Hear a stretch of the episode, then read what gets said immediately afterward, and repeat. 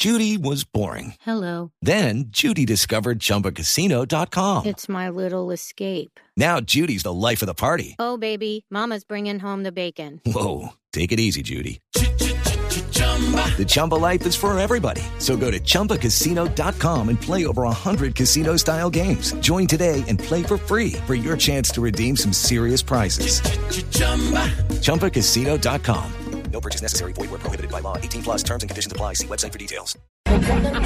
Lo que empezó siendo para echar unas risas, demostró en el 2016 el enorme potencial que tiene la combinación de noticias falsas e Internet. Ja, ¿Te has dado cuenta hasta dónde se puede llegar? ¿Te diste cuenta todo el dolor que se puede causar? El tema más difícil internacionalmente ha pasado en la India, donde ha habido más de 12 muertes debido a esto, a esa fusión de noticias falsas, Internet y ese deseo bastante primitivo de los seres humanos de tomar justicia por sus propias manos. El último caso se presentó aquí en la ciudad de Bogotá. Fue un caso realmente doloroso. Tú te das cuenta que exactamente en la localidad de Ciudad Bolívar, en el sector de Acapulco de Bogotá, donde dos colombianos y un venezolano fueron agredidos por la comunidad, al parecer los señalaban de secuestrar un supuesto menor en la zona. Información falsa que se originó por una cadena de WhatsApp y fue desmentida por la Policía Nacional, ocasionó esta tragedia. Creo realmente que este es un tema al que todos tenemos que ponerle atención, mucha atención, ya que es una realidad bastante peligrosa. Es una realidad muy compleja que no se puede explicar con variables simples. No se trata de una única causa, sino que es el cóctel de muchas variables. Se trata primero de la lógica de las redes sociales que nos desafían y nos muestran que las lógicas antiguas, que las lógicas aristotélicas ya no definen la realidad. Ellas nos han achicado el mundo y todo se viraliza con una rapidez impresionante. Rápidamente una cosa que tú dices se vuelve viral, alcanza todo el mundo y tiene una fuerza impensada, una fuerza que tú mismo no puedes controlar.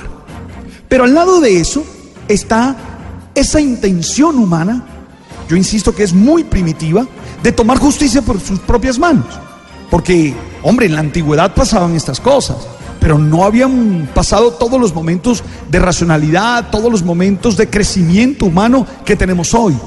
Y tercero, dolorosamente también se exige de parte de nuestras instituciones un cumplimiento para que no pierdan su credibilidad. Porque terminamos pensando que vivimos en la impunidad y que la única manera de hacer justicia es por nuestras propias manos, lo cual es un error terrible. ¿Qué hacer? Yo realmente desde que escuché la noticia, desde que he venido siguiendo la noticia en la India y he venido viviendo la noticia aquí en la ciudad de Bogotá, me pregunto qué hacer. Y seguramente alguno dice, no, pues hay que buscar la manera que la justicia se aplique. Y estoy de acuerdo. Otros dirán, definitivamente hay que buscar la manera de hacer que las redes sociales sean controladas. Y estoy de acuerdo. Pero creo que tú y yo, ciudadanos de a pie, tú y yo tenemos algo que hacer. Y es crecer en nuestro pensamiento crítico. Que quede claro que no podemos dar por cierto todo lo que nos llega en WhatsApp. No, que, que alguno te envió un mensaje. Pues tienes derecho a sospechar. Tienes derecho a sospechar. Yo mismo, en época de elecciones, fui víctima de esto. Alguno escribió una reflexión muy mal hecha, por cierto, muy mal escrita, por cierto, destilando odio y abajo puso que la firmaba yo y la echaron a rodar. Y bueno, terminó siendo verdad cuando nunca he escrito eso ni sería capaz de expresarme mal de alguien así. Bueno, ¿qué, qué decirte cuando la decisión que tomé se hizo pública? terminaron con videos de personas con las que personas mías, eh, mi cuñada, mis hermanas. ¿Por qué? Porque nos hace falta dudar, nos hace falta crecer en pensamiento crítico, nos hace falta decir, ¿será verdad? ¿Será cierto? Nos hace falta comprobar fuentes, nos hace falta ser menos ingenuos y menos chismosos, porque algunas veces lo que nos mata es que queremos estar compartiendo con otros esa información. No solo nos llega, no solo la creemos ingenuamente, sin estado crítico, sino que la, la enviamos, la divulgamos. Y yo creo que ahí hay un error.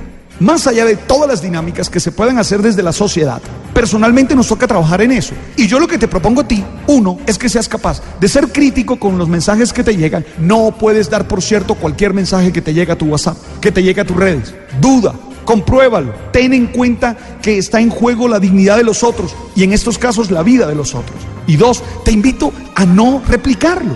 O sea, ¿qué necesidad tienes de andar replicando todo lo que te mandan? ¿Acaso eso te hace popular?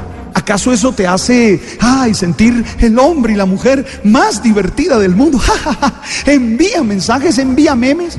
Oye, ¿qué tal si tratamos de ser un poco más responsable con eso? Tú y yo. Después, toda la discusión social hay que darla. Tú sabes.